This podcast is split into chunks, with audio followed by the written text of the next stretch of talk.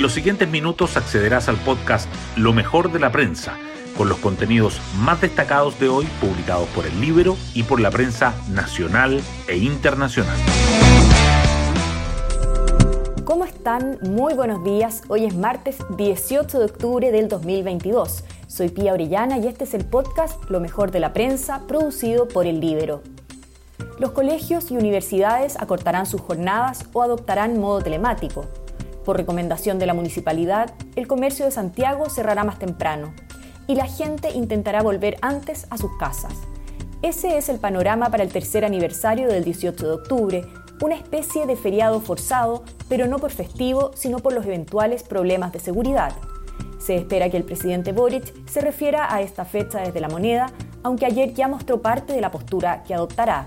Dijo, comillas, ante la arremetida de algunos sectores conservadores que pretenden hacernos creer que nada pasó, quiero decirles que las demandas de fondo y ese malestar de fondo que expresó el pueblo de Chile a propósito del estallido es algo que sigue vigente y de lo cual seguimos teniendo que hacernos cargo. Cierre comillas. Las portadas del día. El tercer aniversario del estallido del 18 de octubre de 2019 ocupa buena parte de las primeras páginas el Mercurio titula que casi el 60% de las personas cree que las protestas iniciadas el 18 de octubre generaron efectos negativos para Chile. También destaca que el oficialismo descarta disculpas a carabineros por tweets de sus ministros y que los barrios comerciales afectados por el vandalismo impulsan una agrupación nacional para exigir la ayuda prometida.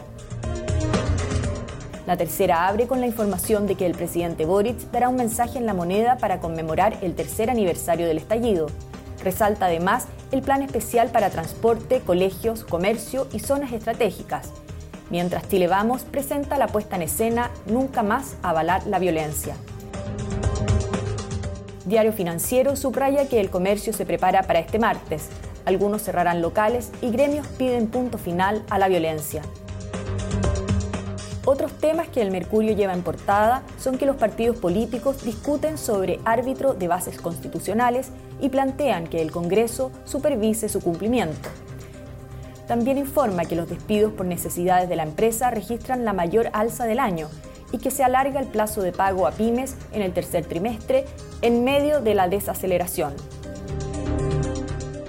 La tercera, por su parte, remarca que la canasta básica de alimentos anota nueva alza histórica en septiembre y supera los 60 mil pesos, que el oncólogo Manuel Álvarez, formalizado por abuso sexual, retoma sus labores en Clínica Las Condes y que viajes y entretención lideran el crecimiento de las ventas con tarjetas durante el primer semestre.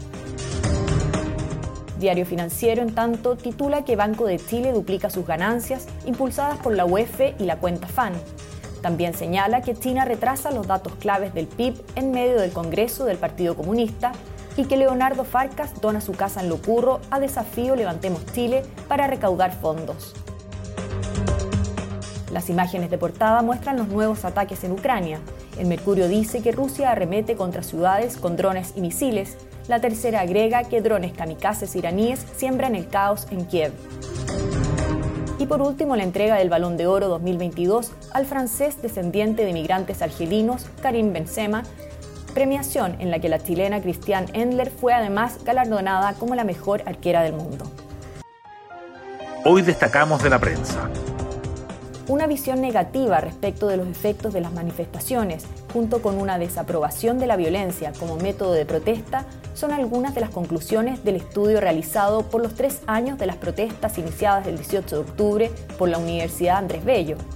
Además, el 83% de los consultados está en desacuerdo con la idea de que el país ha avanzado en solucionar las demandas ciudadanas que originaron las movilizaciones. Durante el Comité Político Ampliado se comunicó a los partidos de gobierno que el presidente Boric abordará hoy el tercer aniversario del 18O con una puesta en escena que tendrá un tono republicano. Malestar vigente es el título del mensaje. En el encuentro se habló de la baja en las encuestas del jefe de Estado, instancia en la que las colectividades alertaron que existe un déficit comunicacional. La zona cero impulsan Federación para exigir que se cumpla la promesa de ayuda focalizada. La naciente entidad está formada por representantes de barrios comerciales de nueve ciudades.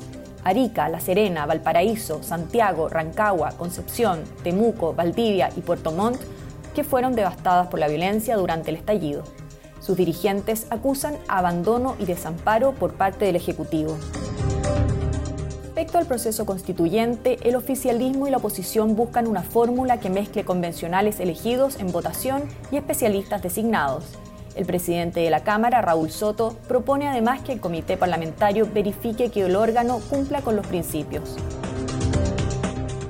La canasta básica de alimentos registra un alza récord en septiembre y supera por primera vez los 60 mil pesos. El costo de esta cesta de productos esenciales subió a 60.393 pesos en septiembre, lo que supone un aumento de 23,1% interanual, el mayor de la serie que parte en diciembre de 2013. La línea de pobreza para un hogar unipersonal alcanzó a 210.529 pesos. Gobernadores piden ley de reparación de víctimas y pacto nacional por la seguridad. Los gobernadores de la Araucanía, Luciano Rivas, y el Bío Bío, Rodrigo Díaz, enviaron una carta al presidente Boric para enmendar el abandono a víctimas de violencia en el sur. En tanto, Rivas y el gobernador de la región metropolitana, Claudio Orrego, junto a parlamentarios, llamaron a convocar un pacto nacional. Chaco vuelve al centro. La próxima feria será en el Parque O'Higgins, Movistar Arena recibirá la décima tercera edición de la Feria Chilena de Arte Contemporáneo que se realizará del 18 al 20 de noviembre con la participación de 26 galerías locales y extranjeras. Hasta aquí la revisión de lo mejor de la prensa. Que tengan un muy buen día martes y será hasta una próxima.